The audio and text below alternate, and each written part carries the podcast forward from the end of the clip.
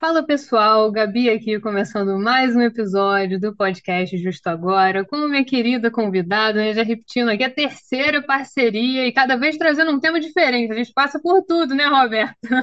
Estou aqui com a minha convidada, certeza. Roberta Leite. Seja muito bem-vinda mais uma vez ao podcast. né? Agradeço muito a sua participação, né? É um prazer sempre recebê-la aqui. Só com hit, né? Só afetividade, direito ao esquecimento. E hoje vamos falar do quê, Roberto? É, da lesão ao tempo, do tempo como valor jurídico. Olha só, Então, né? aí está Lesão ao super em tempo. voga agora. Temaço, né? Temaço, a gente prometeu e cumpre, né? Eu sempre falo, Roberto, ó, ficou faltando aquele tema, tem aqui um apontamento aqui na minha agendinha, tá faltando. Então, estamos aqui para cumprir, né? Praticar, né? Aí mais um tema, com certeza de sucesso, né? Como você falou. Um tema que tá- é bastante atual, né, Roberto? A gente tem trazido temas muito atuais aqui. né? Acho que essa é, o é o grande barato, né? De você fazer um, um podcast, né? Ter a oportunidade de trazer esses temas que são muito atuais, né? Eu acho esse tema particularmente, né? Exatamente, assim, quando você imagina que o tempo passa a ter um valor jurídico e qualquer lesão, né, qualquer violação do seu tempo pode gerar dano moral, é mais impressionante ainda, né? Aquela velha frase, time is money, começa a se tornar verdadeira aí, segundo a nossa jurisprudência e os nossos doutrinadores. É, e a gente na faculdade estuda tanto, né, bens jurídicos, e de repente o tempo, né, tá aqui. É, mas antes de a gente começar, né, eu vou te apresentar rapidamente, né, para quem não conhece a Roberta, não ouviu os nossos outros episódios, mas ela é advogada especialista em direito de família e em direito do consumidor, mestre e doutoranda em direito civil pela UERJ, ex-analista de sistemas, autora do livro Dano Moral na Infidelidade Conjugal por uma Conjugalidade Responsável e de vários artigos, né, Roberta, que a gente já conseguiu até é, divulgar aqui, faremos a divulgação de novo, mas modelos de paternidade, maternidade e filiação o parentesco decorrente da socioafetividade, né? Que é um, um assunto que abordamos já também. É quando o afeto fala mais alto, né? Direito ao esquecimento e o caso Richthofen, objeto do nosso outro episódio, aliás, né? Qual deve ser o futuro do passado? E aulas suspensas, alunos em casa têm que pagar a escola. né? Então faremos aí com certeza é a divulgação, né? Tá tudo, tudo vinculado aqui, um episódio ao outro. E você é uma convidada, né, que você tem umas sacadas sensacionais, né? Você falou, vamos começar com uma música? Vamos começar com uma música, porque a gente falou que tempo é bem jurídico, que tempo é importante, né? E agora gera dano moral, mas antes de a gente mergulhar no direito, vamos falar de música, né? Você sugeriu a gente começar aqui com o Renato Russo, né? Como é que é? Explica aí pro pessoal. Vamos cantar? Eu não, não me arrisco a cantar, Não, tá? não Não canto, mas a cantar, gente senão o pessoal para de ouvir o para ilustrar, a agora. gente cita para ilustrar. Exatamente. Se a gente começar, eu começar a cantar aqui, o pessoal para de ouvir o podcast agora, nesse exato momento. Nós duas, então, vamos fingir. É, então vamos recitar, né? Bom, pra- primeiro de tudo, eu sou uma super ultra fã do Legião Urbana, né? Eu vi praticamente a Legião começando, eu era muito jovem, né? E vi vários shows deles. E um dos primeiros sucessos dele é O Tempo Perdido, né? E começa exatamente com a seguinte, com a seguinte estrofe, né? Todos os dias, quando acordo, não tenho mais o tempo que passou, mas tenho muito tempo tenho todo o tempo do mundo. E eu acho que essa frase ilustra bem, eu sempre começo, né, as minhas palestras utilizando esse, essa estrofe da música, né, desde 2022, quando eu comecei a apresentar, falar, né, sobre esse tema, porque a gente tem essa ilusão, né, de que tem todo o tempo do mundo, mas cada segundo que passa, a gente não tem como retornar a ele, né? Eu não posso chegar para você e falar assim, Gabi, empresta aí 30 minutos do seu dia. Olha, eu vou vender aqui para você duas horas do meu dia. Eu brincava na época que eu era analista de sistemas que eu falava assim, olha, se alguém quiser vender as férias, eu compro, né? E eu acho que a gente tem essa, essa coisa, né? A gente sempre tem alguma coisa que a gente quer voltar no tempo, mas o tempo você não tem como recuperar, você não tem como voltar. E, e logo na primeira frase, Renato Russo, um gênio, do meu tempo fala, não tenho mais o tempo que passou quando você acorda, acabou. Você não tem como voltar naquele tempo, né? Então o tempo ele é muito importante realmente. Então a gente começa com essa música principalmente porque eu acho que ela é uma introdução perfeita para esse tema que a gente vai estar tá aí escorrendo nesse, nesse episódio. É uma forma muito interessante de ilustrar, de trazer arte aqui, né? O direito e a arte Sim, juntos, e de mostrar para as pessoas o tema, o que que a gente vai trazer aqui, o que que a gente vai abordar, né? Mas o, nome talvez seja um pouco estranho. Com certeza as pessoas já passaram por isso, até porque é um tema que tem uma raiz muito forte aí de direito do consumidor, né? A gente vai abordar isso Sim, também. Mas sim. lesão ao tempo, né? Assim, batendo o olho, talvez a pessoa não saiba. Mas com certeza, né, Roberto? Eu acho muito improvável que essa pessoa, que esse ouvinte, né, que de repente não reconheceu o nome, já não tenha passado por uma situação dessa, né? Então, para a gente contextualizar, o que que seria o conceito, é, as características, como é que você poderia definir para o pessoal? Lesão ao tempo, né? Não vamos nem falar de consumidor aqui, mas lesão ao tempo. É, na verdade, na verdade, assim, dando um passinho para trás, né, para a gente chegar nesse ponto, o tempo, ele é um objeto de estudo há muitos anos, né, séculos, né? Ele pode ser compreendido de maneira empírica, né, como sendo a duração das coisas, né? Então, assim, a gente sempre fala assim, ah, a vida do homem durou tantos anos, né? O mês dura 30 dias, a guerra da, da Ucrânia está durando aí um ano e pouco. Então, ele sempre é essa medição da duração de alguma coisa. Ele, na verdade, ele não existe em si, ele serve para medir alguma coisa, um acontecimento. Então, esse tempo, ele nunca existe separado de alguma coisa, né? E a verdade é que hoje a gente vive numa sociedade que, segundo alguns filósofos e sociólogos, é uma sociedade do cansaço, porque a gente está sempre com pressa, a gente está sempre devendo alguma coisa, a gente vive correndo né? Então, assim, nesses últimos anos, com, com filosofia, sociologia, há uma preocupação muito grande em relação ao tempo no âmbito da responsabilidade civil, principalmente na seara consumerista. Na seara consumerista, né? Até o momento foram poucos os autores que enfrentaram a tarefa de interpretar, né? E, e, e muitas vezes propor conceitos e novas ideias para sustentar essa questão da indenização pela perda do tempo.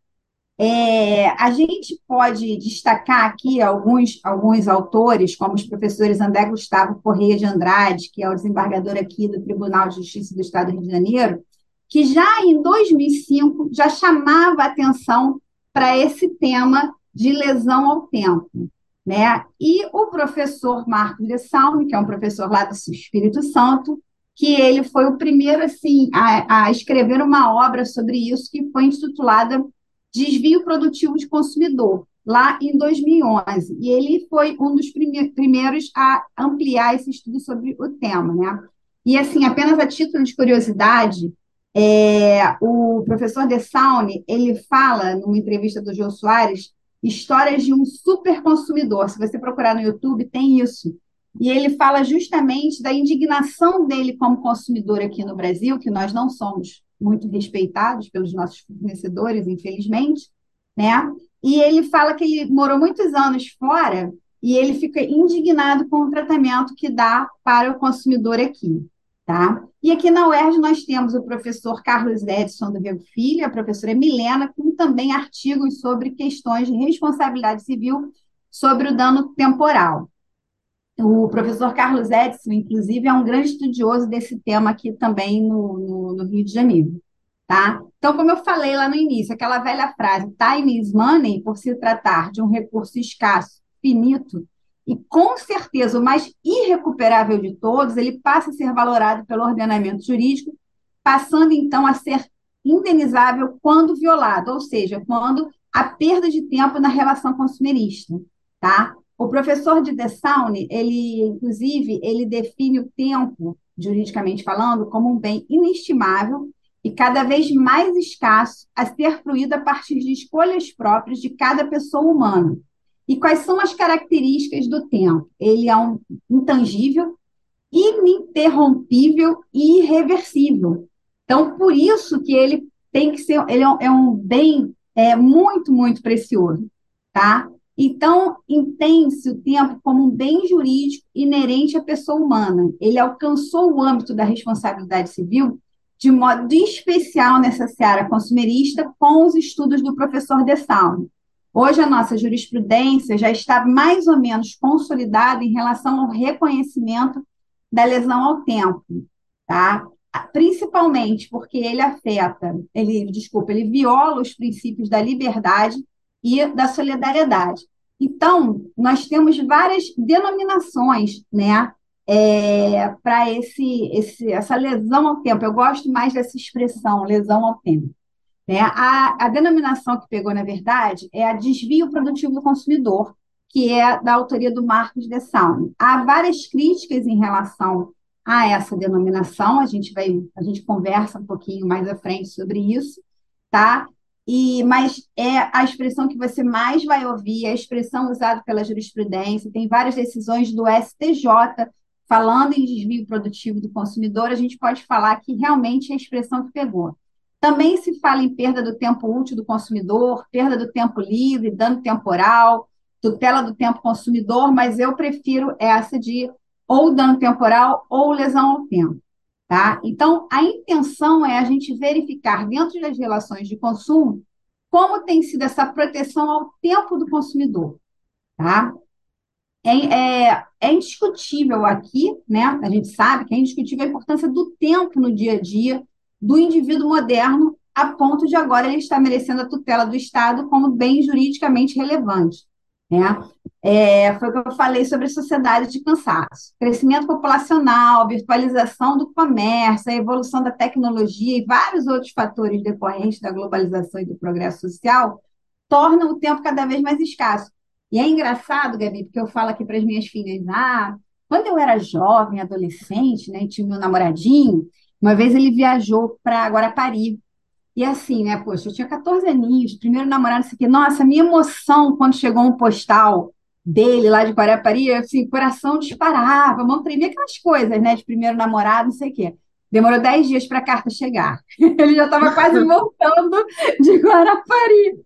Entendeu? É outro tempo, né? Por que não dizer? Né? Inimaginável né? você tempo. ficar hoje. Pois é, inimaginável você ficar hoje esperando 10 dias notícias do seu namorado. Se ele demora 10 minutos, acabou o relacionamento. Já, e já acha que tem alguma coisa errada, né? A gente já fica com aquela ansiedade, né? mas não visualizou, mas é a pessoa onde é que tá, tá vindo, né? É, é, é, muito interessante como o tempo vem mudando, então a sua fala é perfeita em relação a isso, nessa urgência que a gente tem, chegou a ponto do direito estar tutelando isso, gente. Em outras palavras, né, eu acho que é isso que a gente pode trazer aqui para vocês. E, de novo, né, uma situação, acho que todo mundo já passou por isso, né? Então, é aquela vez em que você tentou falar é, com o seu fornecedor, ficou horas ali no telefone tentando, marcando, remarcando, agendando, compareceu a um lugar, não foi atendido, tinha uma fila e. Quer dizer, e você perdeu não. tempo. Eu acho que todo mundo consegue visualizar isso muito bem, porque todo mundo já sentiu isso, né, Roberto? Você perdeu tempo. Já aconteceu Exatamente. isso, poxa, não consegui resolver aquela burocracia, perdi um tempo enorme, um trânsito né, infernal e não deu certo, não deu nada, não consegui resolver Exatamente. nada, né? É isso É aí. Então, isso, é, é isso, né, que a gente vai trazer aqui.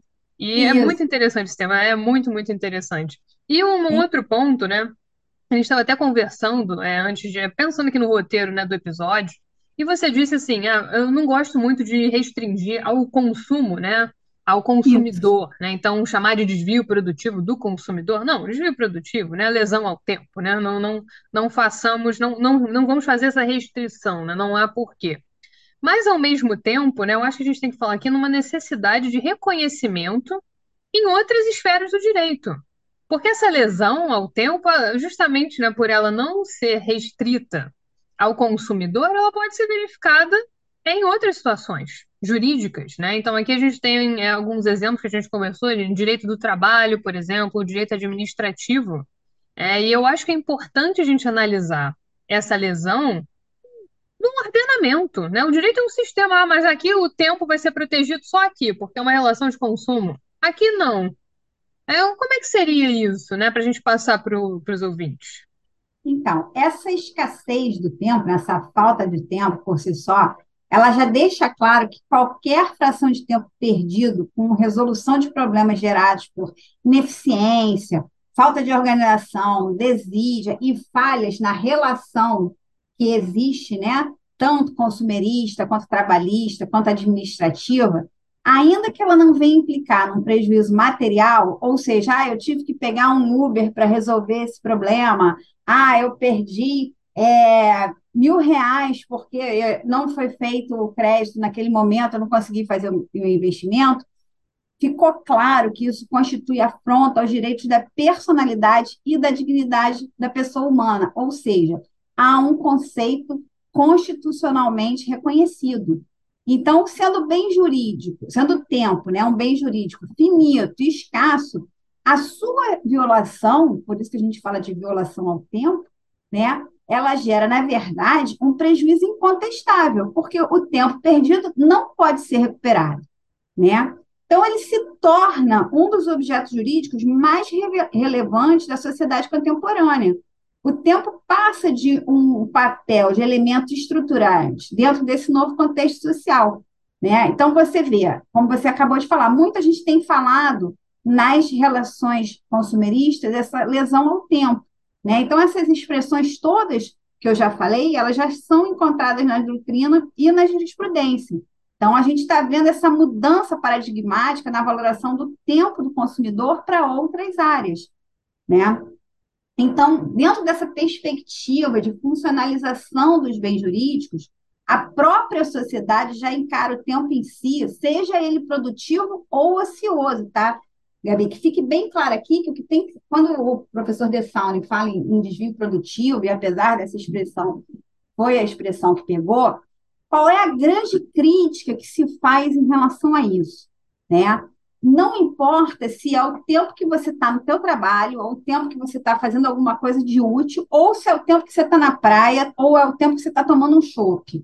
O tempo é um só. E você não pode simplesmente deixar de ficar na praia pegando o teu sol, de estar tá tomando o teu chopp para ficar atendendo ligação que está querendo te vender alguma coisa, para ficar resolvendo o problema que foi criado por uma outra pessoa, que foi criado por um fornecedor, tá? O tempo, você não tem que perder o seu tempo para resolver um problema que não foi criado por você, né? Por quê? Porque o tempo é, na verdade, uma das medidas em que pode se aferir até mesmo a felicidade do ser humano. Por quê? Porque além de produzir, você pode é, passar momentos de prazer com a sua família, ter o seu lazer, ter o seu descanso, estudar, né? fazer uma qualificação, e pode até mesmo, né? não tem aquele livro do ócio produtivo, a, a ociosidade gerar é o desenvolvimento do ser humano. Então, por isso que esse tempo, ainda que ocioso, ou melhor, ainda que não produtivo, né? Ele tem que ser valorizado, porque a sociedade contemporânea, ela valoriza esse tempo. Então, a gente não pode desperdiçar nem um minuto, sendo todo segundo importante. É, entra um pouco na questão da liberdade que você falou, né? Mesmo que você não queira fazer nada, não é porque eu não estou fazendo nada, estou aqui descansando, que eu tenho que atender essas mil ligações, né? resolver esses problemas, ficar numa fila em pé horas e de repente não resolver o meu problema, né? Então, é e uma é questão de gestão do tempo. Vezes, né? É, é, exatamente. É o que acaba acontecendo. É o que então, acaba acontecendo. A mais abalizada doutrina, né, ela já, já diz né, que na sociedade contemporânea o reconhecimento do tempo como esse bem jurídico a ser tutelado dá-se porque ele é um elemento essencial ao desenvolvimento da pessoa humana. Então, ele está intimamente ligado ao substrato da liberdade individual e da solidariedade social. Então, ele vai direto, né, dentro do conceito jurídico, na dignidade humana. Isso aqui, o professor Carlos Edson, ele bate muito nessa, nessa tecla da liberdade e da solidariedade. Eu ainda falo, né, eu tenho esses debates com ele, que eu acho que também porque a liberdade é fácil de você ver, né? Porque assim, você está é, tomando o meu tempo, quer dizer, a minha, eu chamo de autodeterminação temporal, ou seja, sou eu que tenho que decidir o que, que eu vou fazer com o tempo que eu tenho, porque as minhas 24 horas são as mesmas 24 horas que as suas. Todo mundo, como diz o Renato Russo, acorda perdendo o mesmo tempo e tendo o mesmo tempo daqui para frente. Né? Então, o professor, o professor Carlos Edson diz que quando há essa violação do tempo é porque você está violando a liberdade e a solidariedade social. Eu já falo que você fere a igualdade porque, como eu falei, se eu tenho 24 horas, você tem 24 horas e o fulaninho tem 24 horas, quando eu faço você resolver alguma coisa, algum problema que eu criei, eu estou violando a nossa igualdade porque o tempo é igual para todo mundo. Se tem uma coisa que a gente não tem a menor sombra de dúvida que é igual para todo mundo, é o tempo. Então, para mim, a principal violação se dá nesse sentido da igualdade. Porque você está violando o meu tempo e você, de alguma forma, acaba ganhando um tempo para fazer as suas coisas, enquanto eu estou perdendo o meu resolvendo um problema que você causou. É, exatamente, é tudo ligado, né? Então é, é, é muito legal a gente pensar nessa relação. É você tem alguém tem que perder para o outro ganhar e o tempo é o mesmo para todos, né? E eu acho que um dos pontos interessantes aqui também da gente destacar é o seguinte, é, como a gente falou, para direito do consumidor a gente já tem uma aceitação é, em relação a isso, você trouxe aí um apanhado histórico, né? Já se fala muito disso há um certo tempo. É, mas o direito do consumidor, uma das características, né, eu já trouxe aqui alguns temas, mas a gente fala em vulnerabilidade, até em hipervulnerabilidade, né? é, do consumidor ali naquela relação, hipossuficiência. Em outras palavras, gente, é algo como se o fornecedor tivesse muitos recursos, né? Sejam recursos é, financeiros, técnicos, enfim, o que quer que seja, e o consumidor é o lado fraco ali, né? Do cabo de guerra, né? Não é muito justo. Então, para a gente equilibrar, né, ali aquela relação, entende-se que a aplicação aqui da lesão ao tempo é, é uma forma, um mecanismo da gente tentar atenuar, né, diminuir essa diferença.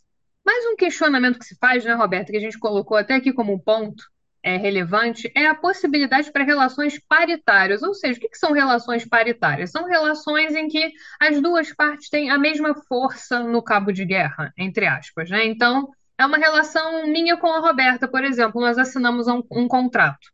Né? Por exemplo, Será que aqui numa seara, seja civil ou qualquer que seja, numa relação paritária, a gente poderia aplicar é, a lesão ao tempo? E em caso afirmativo, né, a gente tem até inclusive um julgado recente, né, em relação a isso, que a gente vai mencionar também, que explora essa questão, né? Certo. Então, é, essa questão também é bem interessante, Gabi, pelo seguinte, né? É, só para exemplificar, um dos primeiros casos que eu tive aqui que, de um cliente que foi puramente lesão ao tempo, né?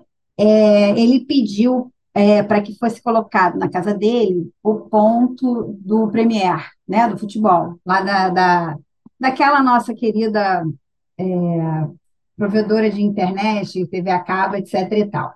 Ele tinha televisão na casa inteira, inclusive na cozinha. Então, sei lá, ele tinha oito pontos de televisão.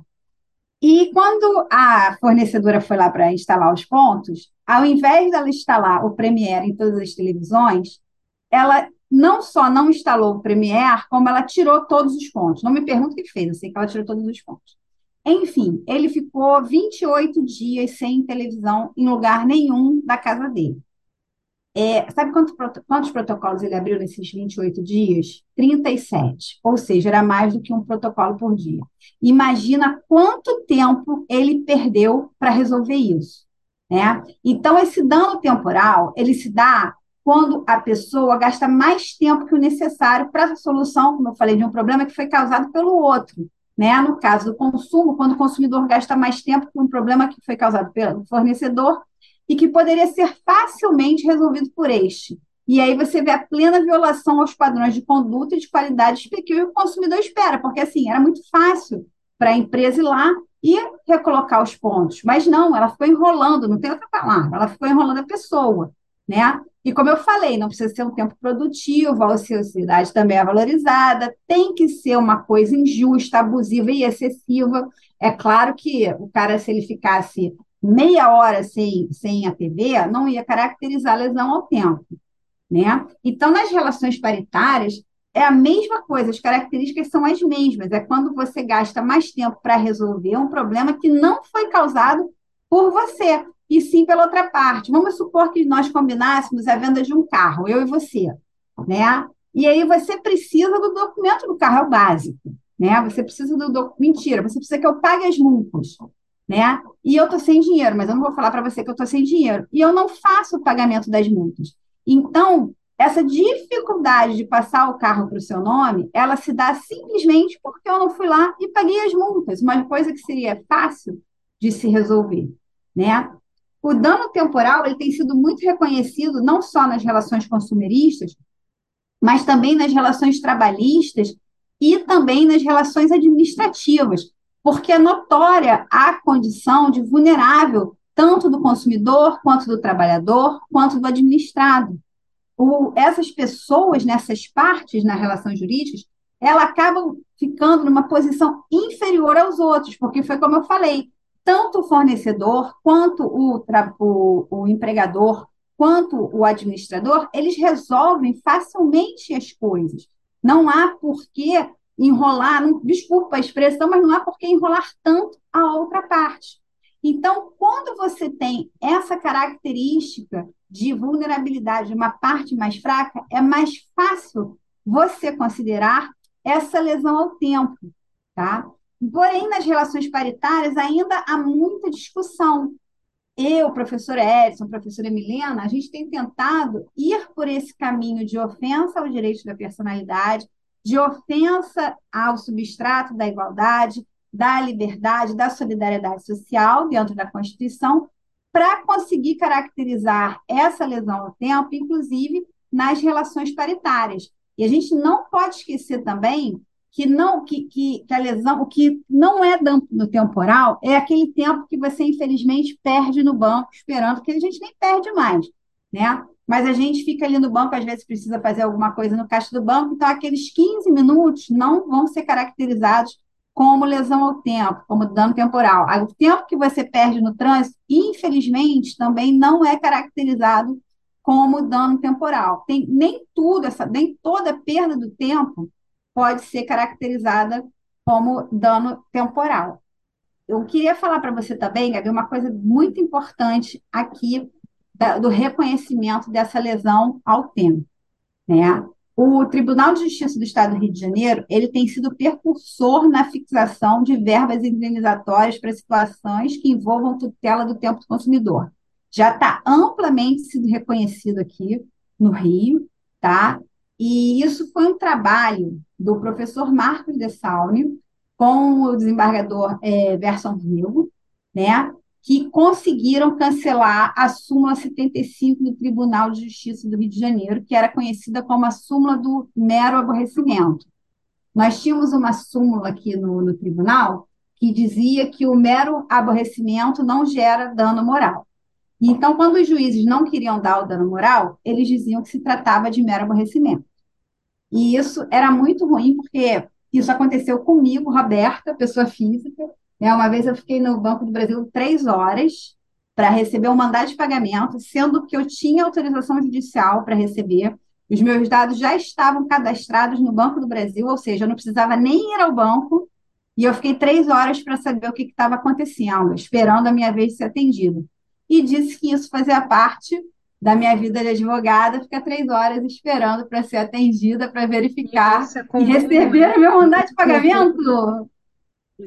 e não foi reconhecido por causa da súmula 75. A gente às vezes perde até a noção, né? Pois é, é não foi, não foi reconhecido muito. por causa da súmula 75. Então, assim, é, esse trabalho do professor Marcos de Salme, junto com a OAB do Rio de Janeiro, mais o, o desembargador Verson Rego, foi muito bom, porque finalmente cancelaram essa súmula 75, tá? E como eu te falei, tem sido bastante reconhecido o desvio produtivo do consumidor. Me desculpe eu estar alternando aqui as denominações. A nomenclatura, né? É, lá no, no STJ tem desses dois, principalmente da ministra Nancy Andrige, definindo que há desvio do tempo produtivo do consumidor, sim. Tá? É, eu, o que eu acho interessante, né, como você falou, é um sistema. Então, por mais que talvez o que a gente possa dizer aqui, né, gente, é que a força argumentativa seja um pouquinho maior, né? Assim, colocando em termos é, até mais coloquiais de repente. Porque você precisa, né, de mais argumentos, você precisaria aqui, tanto que a Roberta falou, a gente está passando aqui por um momento de pensar como é que a gente poderia provar isso, como é que a gente poderia aplicar isso a uma relação paritária. Agora, o direito é um sistema, né? Então, se você vai tutelar o tempo, como eu falei antes, né, numa relação consumerista, por que não pode tutelar numa relação paritária entre duas pessoas, o exemplo do carro, né, que ela Sim. deu.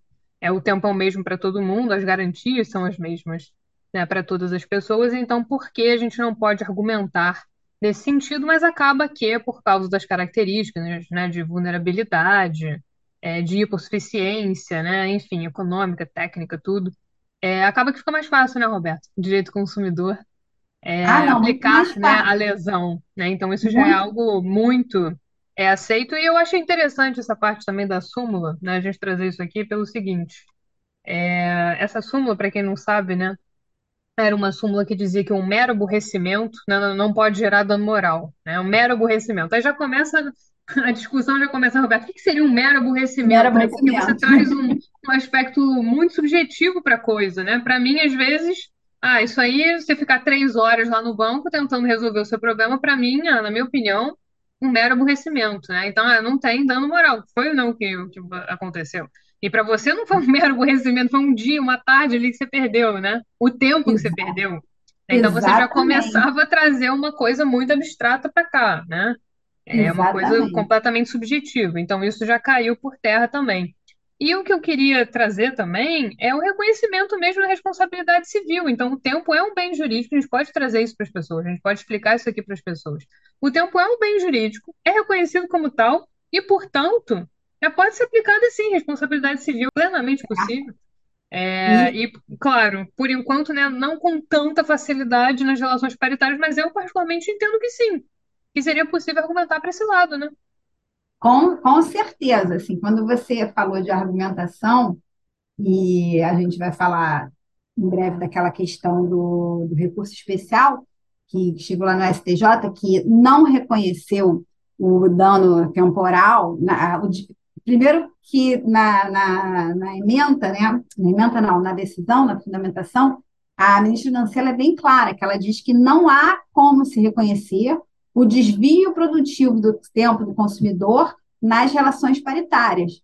E a decisão dela foi muito criticada por aqueles que defendem que há lesão ao tempo nas relações paritárias. Mas eu acho que, além da, do, do que foi utilizado como defesa ter sido mal utilizado, as pessoas não devem ter lido, só leram a emenda toda, só leram a emenda, não leram toda a fundamentação da ministra, porque ela está certíssima. Você não pode falar de uma coisa que você se utiliza para o direito do consumidor numa relação paritária. É a mesma coisa que você pedir na, numa relação paritária que se utilize a inversão do ônus da prova, porque está lá na lei, no CDC, porque está lá no Código de Defesa do Consumidor. Você não vai conseguir a inversão do ônus da prova numa relação paritária. Você só vai conseguir a inversão do ônus da prova se for uma relação consumerista ou, eventualmente, se o juiz deferir, ok, mas por lei, só se for uma relação consumerista. Então, o que se viu na decisão realmente havia uma lesão ao tempo, quando você lê, mas é o que eu brinco que eu falo: se o usuário não pedir direito, o sistema não vai ser direito. A gente faz o que o usuário pede. Então, se não souberam pedir com todos, todo respeito, né, ao nobre colega, né, com todo respeito ao que foi feito, se foi pedida a aplicação do desvio produtivo do consumidor na relação paritária, não vai ganhar. Eu acho que o que deveria ter sido pedido era lesão ao tempo, era violação ao tempo, uma outra denominação, obviamente, com outro fundamento, não com os fundamentos que constam do desvio produtivo do consumidor, que é voltado para as relações consumeristas. O próprio professor Marcos de Saune fala sobre isso. Tanto que na terceira edição, se não me engano, na última edição dele, ele faz uma atualização dizendo da aplicação do direito ao trabalho, direito administrativo, trazendo algumas decisões, mas ele fala que a aplicação se dá no desvio produtivo por causa da questão da vulnerabilidade. E aí eu repito, por isso que tem essa questão da crítica à denominação desvio produtivo do consumidor. Primeiro, pela palavra produtiva. Segundo, porque, no caso, você só vai poder aplicar aos consumidores e não nas relações paritárias, né? foi uma questão de fundamentação aqui, né, Roberta? Ex- Basicamente, né, o que aconteceu, a a argumentação é plenamente possível, mas não com os fundamentos consumeristas, né? Então, nessa situação aqui do Exatamente. carro, é, que você trouxe, né, hipoteticamente, entre a gente, eu não poderia dizer, não, vamos aplicar aqui as regras do Código de Defesa do Consumidor, porque não é uma relação consumerista. O Não que é não uma quer dizer que eu não tenha perdido tempo, que eu não possa ter tido, né, essa violação, meu tempo foi lesado, né? Então, configurou-se a lesão, eventualmente responsabilidade civil, um dano moral, enfim, o que quer que seja. O problema aqui foi a fundamentação. Não podemos dizer a priori, né, de cara, não, não cabe aqui. Não foi isso que foi dito, né? Foi uma É, questão muito mais da, da fundamentação do caso, né? É, se você passa a aplicar a lesão ao tempo, baseado nessa questão da violação, a solidariedade social e a liberdade, você consegue ter uma argumentação melhor para caracterizar essa lesão ao seu tempo, mesmo numa relação paritária. Porque, como são Exatamente, princípios via, né? constitucionais, né, garantidos constitucionalmente, vai valer para qualquer relação, inclusive a própria relação consumerista. Ela é- essa argumentação ela é muito mais abrangente do É. que você se basear apenas na questão da vulner- vulnerabilidade. Como, como se diz aí nas brincadeiras, a, é um plus a mais, né? Porque numa relação no- paritária, qualquer relação, você tem que proteger tanto a solidariedade social quanto a liberdade e, na minha opinião, a igualdade, porque são princípios constitucionais que devem ser protegidos. E quando você traz a questão da vulnerabilidade, você tem esse plus aí para caracterizar a sua lesão ao tempo. E falamos muito, né, Roberto, desse aspecto teórico, né? Então, o que que é a lesão? né? Por que que é importante estudar isso? E como tem sido a aceitação aí pelos tribunais e tudo? E a gente sabe que, infelizmente, isso tem acontecido, isso acontece. Então, o que fazer, né? O que que a gente pode dizer aqui? É, uma- até uma orientação, né? Como é que a gente caracterizaria isso em juízo? Pensando, ó, você tentou, né? Não deu certo, né? Tentou ter uma conversa ali, um contato, mandou uma mensagem. É, você falou, por exemplo, desse seu cliente, né? A quantidade de vezes em que a pessoa tentou e a pessoa, é como dizem muito coloquialmente, de boa, né? Eu tava de É. boa, né? Mas de boa, de boa o quê? De boa fé, né? Estava ali tentando resolver a situação, não conseguiu. O que fazer nesses casos? Então, eu sempre falo com meus clientes, alguns já são meus clientes há muitos anos, então eles já vêm com tudo prontinho, que é uma beleza. E quando você sente que você está sendo enrolado, você está tentando resolver alguma coisa e não consegue, anota todos os números de protocolo, no caso, direito do consumidor, né? Anote o número de protocolo, anote o nome da pessoa que te atendeu, data, dia, hora do atendimento, tudo isso, né? No caso do direito do consumidor, já que nós temos a inversão do ônus da prova, quem tem que provar que não houve o problema é o fornecedor. Então, se você tem o protocolo e a, e a ligação foi gravada, o fornecedor tem como facilmente lá no sistema dele pegar aquele protocolo, pegar aquela gravação e mostrar o que foi dito. Pela primeira vez na vida, no caso desse cliente que eu te falei, veio uma gravação, mas a gravação era fraudulenta, não era a gravação da ligação dele, porque isso é um direito do consumidor. Tá? Então, quanto mais protocolos abertos a pessoa tem, quanto mais provas ela tem, olha, Roberta, ah, eu fui lá na companhia para resolver o problema. Pega, vai de Uber, pega lá o Uber mostrando qual foi o seu trajeto. Ah, mas eu estive no cartório para resolver o problema. Pega lá, você quando chega lá no, no RGI, por exemplo, no cartório agora, tem aquele negocinho que você aperta que sai uma senha, tá lá o dia, a hora que você chegou. Pede para a pessoa, quando for te atender, colocar a hora que você saiu. Isso são formas de você demonstrar quanto tempo você levou para resolver esse problema. E foi como eu falei, esse tempo ele tem que ser excessivo. Claro que a abertura de 38, 37 protocolos em 28 dias mostra ser excessiva, porque no mínimo era um por dia, pelo menos, né? Então, eu estou aqui com um caso novo que o rapaz parece que já recebeu 897 ligações dizendo que ele é devedor e o pior, quando ele não é. Mas ainda que ele fosse, além de ser uma prática abusiva, você ficar ligando toda hora para a pessoa dizendo que ela está devendo, né? Ele fica perdendo tempo com essas ligações porque ele atende. Normalmente é uma gravação, é o robozinho que fala, certo? Então, assim, essa perda de tempo, ela está sendo valorada principalmente quando há é, quando esse tempo perdido ele é excessivo. Então, para você poder comprovar, o ideal é que você tira print, guarda o WhatsApp, guarda as mensagens, guarda os protocolos, que você consegue demonstrar em juízo como é que foi essa violação ao seu tempo, tá? E, Gabi, assim, só para a gente é, entender que essa questão da lesão ao tempo já tá, tem sido reconhecida até mesmo no nosso ordenamento jurídico, Aqui, existe aqui no Rio de Janeiro, e as pessoas sabem, né? Porque até quando. A gente não entra mais tanto em banco, né? Mas quando entra, uma das primeiras plaquinhas que tem lá é a famosa lei da fila do banco, que, se não teve nenhuma alteração, é a Lei 5.254 de 2011, que fala que as agências do Rio elas têm que efetuar o atendimento num prazo razoável, sendo que esse prazo é de 15 minutos nos dias normais, quer dizer, aqueles dias que não são dia de pagamento, normalmente do dia 1 ao, ao dia 5, né? É, dia 10 também, né? E 30 minutos em dias precedentes ou posteriores a feriados prolongados, que em tese o banco está mais cheio. Então, você vê que a valoração do tempo e até o tempo como um bem já vem aí é, sendo caracterizado por essas leis, né? Tem a lei do saque, que é a lei de 11.034 de 2022, que fala o tempo que você tem que ser atendido, né? Quanto tempo você pode esperar pelo atendimento para não ficar ouvindo aquela musiquinha irritante até que o atendente fale com você. E já existe lá no Congresso uma PL do deputado federal Carlos Veras, que por acaso é do PT de Pernambuco, né, que fala da lesão ao tempo como um dano autônomo, independente do dano moral ou do dano material. Quer dizer, pelo visto, estão tentando que o dano é, temporal, né, que a lesão ao tempo, seja um novo tipo de dano, assim como são os danos estéticos. Tá?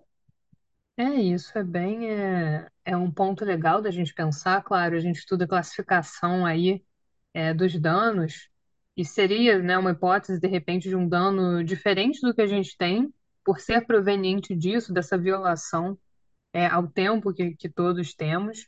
E legal apontar também a estrutura mesmo, o ordenamento. Então, a gente já tem é, dispositivos legais, exemplos que buscam tutelar o tempo. Então, esse reconhecimento que a gente está trazendo aqui ao longo do episódio não é, não é do nada, né? Ele é fruto de uma grande construção e eu acredito que com o passar do tempo isso vai se intensificar mais, porque as pessoas vivem, né, como você falou, sociedade da pressa. É, quantas vezes você tenta marcar de sair, aí tem que ver a agenda de um, a agenda do outro, tem a reunião e funciona para você a tal hora. Então a gente está muito nisso. Eu acho que a pandemia também deu um senso assim de urgência muito grande para as coisas e a forma como as coisas têm funcionado, evoluído. É, então, para que todos possam ter seus direitos reconhecidos. É, e ainda tem um agravante, você falou aí da musiquinha, né? Você ficar esperando. Às vezes você fala com um robô, né? Também, inteligência artificial, já entra outro termo do podcast. E o robô não entende, você quer, você quer falar com o atendente, clica lá na opção, aí não, não foi possível, aí vai e volta, fica naquela, né? Então é, é interessante, tudo vai convergindo, né? Eu acho que tem tudo tem uma razão de ser. Não é à toa que estamos aqui falando disso, não é à toa que o direito vai proteger isso, porque existe uma necessidade, né? O direito e a sociedade estão juntos sempre. Eu falei aqui isso já bilhões de vezes, né? Mas é a necessidade que todos temos. É, eu, eu acho que é, é justamente por isso, eu acho esse tema, eu estudo, estava até falando para a Roberta aqui, que é escolheu a dedo muito bem, né, para se aprofundar, para mergulhar mesmo, porque isso aqui é o que há, né? Você sabe que esse foi o projeto da minha tese em 2020, que eu fiquei por cinco centésimos, que eu não entrei. Né? Nossa, cinco então, assim, centésimos. Cinco centésimos. Né? É tipo assim, tipo, cinco milissegundos que eu perdi a minha oportunidade. E eu me apaixonei por esse tema, e eu pretendo estudá-lo novamente, porque eu acho que, como você falou, tudo converge. Essa questão do robozinho, eu pretendo escrever um texto ah, olha, eu tô dando. Antecipei não, aqui, li sua mente. Né? Ela nem eu, tinha eu, falado isso comigo, não, hein? Juro. É, em primeira mão, no título do texto vai ser Diz que 70 se for idoso, a falta do atendimento humano para os idosos, que é um absurdo. Olha, isso. Aqui, Nossa, ah, então já te convido aqui para a gente fazer uma divulgação disso, que eu acho um absurdo. Não, eu acho um absurdo. Né, outro dia eu estava com a minha tia, ela queria pedir uma comida e simplesmente não tinha telefone o lugar.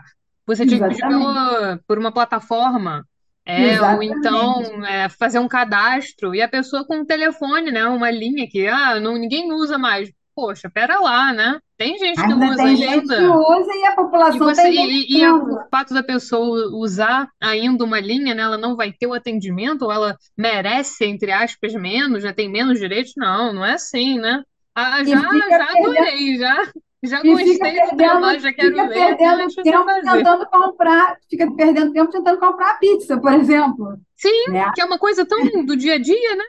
Que vai uma Trivial, pessoa, eh, faz o download, né, de um aplicativo, vai, pum, clica, pedir agora, acabou. E para o idoso é o problema, né? É É problema uma, uma, uma outra perspectiva para analisar.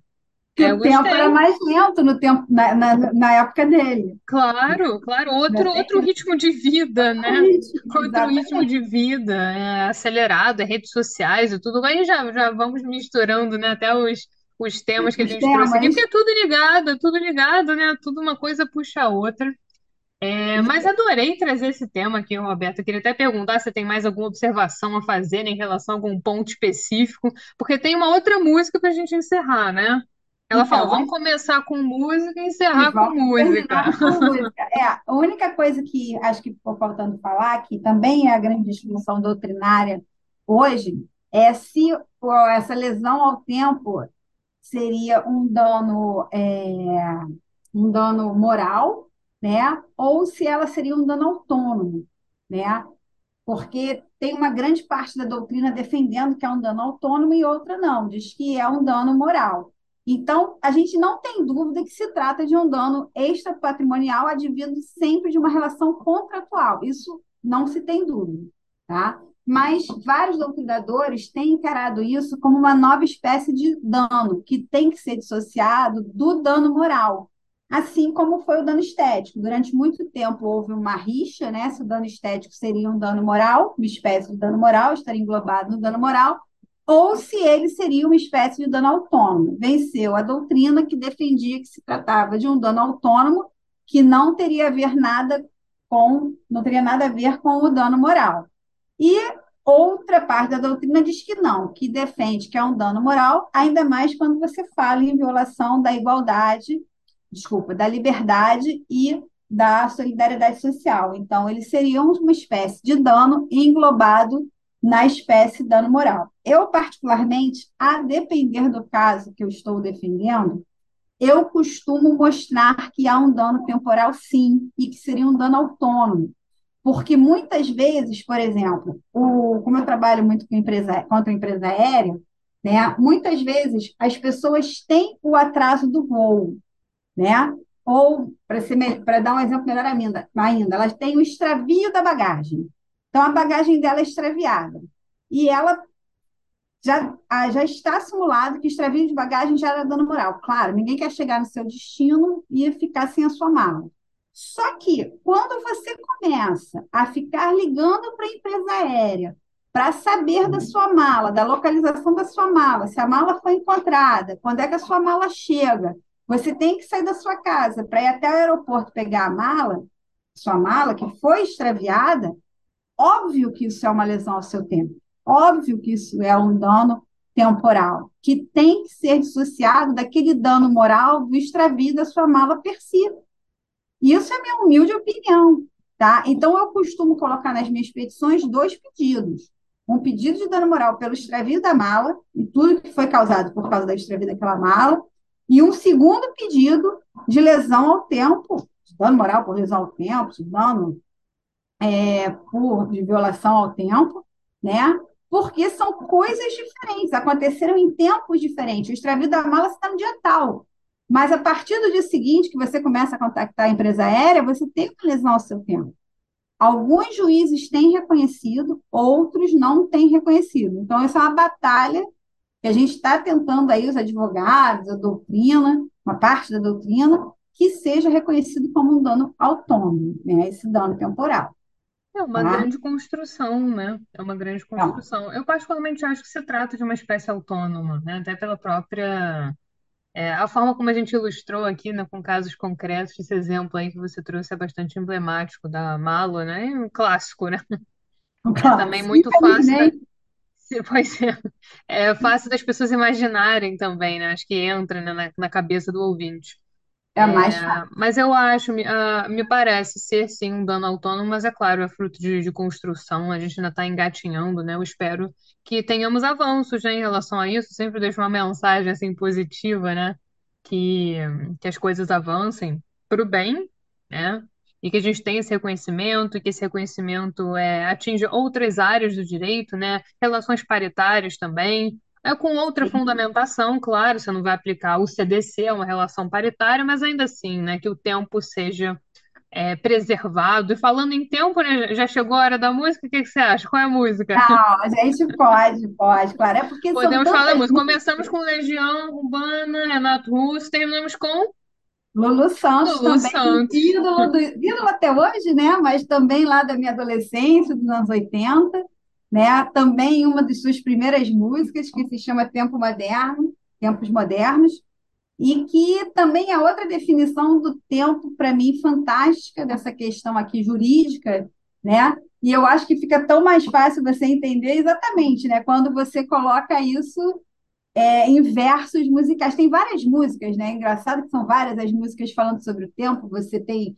Gilberto Gil, várias falam sobre o tempo, mas eu escolhi essas duas porque eu acho que você consegue perceber essa questão do lesão ao tempo com muita clareza, né? Então, segundo Lulu Santos, em tempos modernos, ele fala: hoje o tempo voa, amor, escorre pelas mãos, mesmo sem se sentir.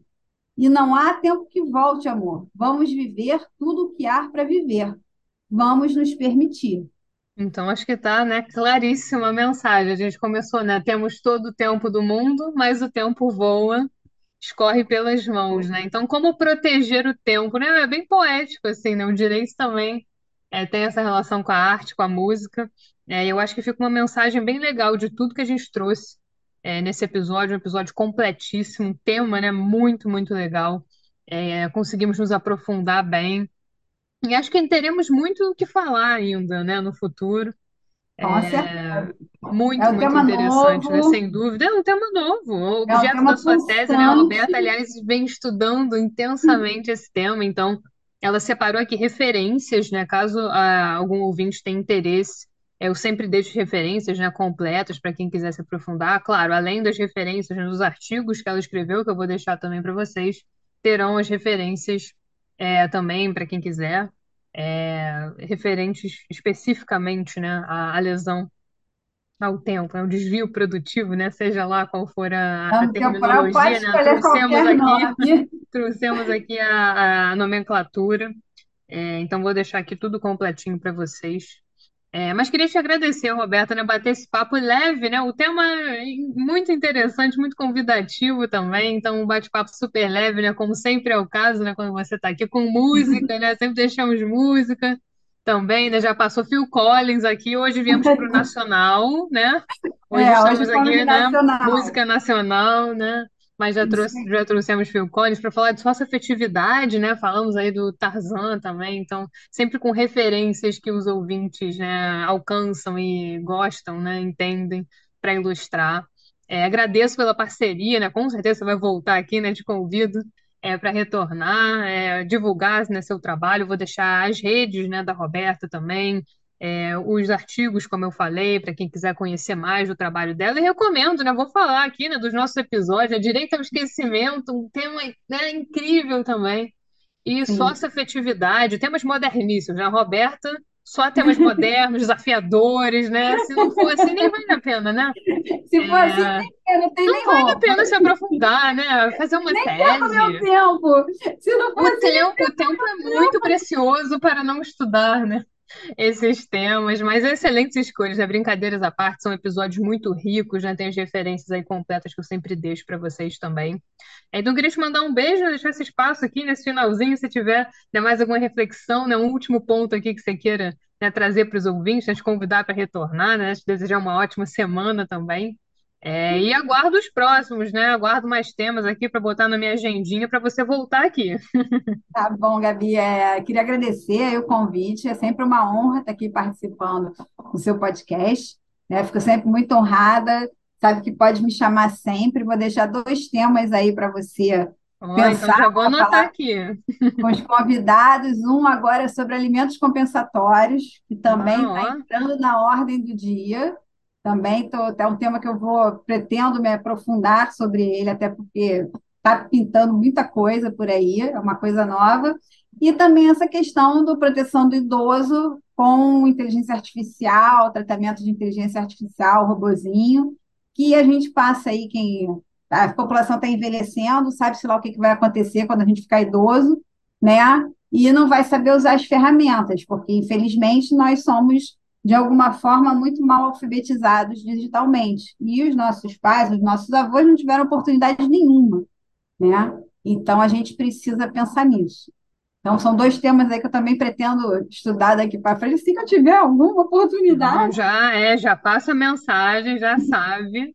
É, e são, e são temas é, sensacionais também, né, que fazem parte da vida. Eu acho que são os temas que mais dialogam com os ouvintes, né, que alcançam as pessoas é, que nos escutam agora. Então, obrigado, né, vocês que, que nos acompanham, né, acompanham a Roberta aqui, né. Quem veio pela Roberta, né, não deixe de compartilhar o episódio, né, tá no YouTube, deixa seu like.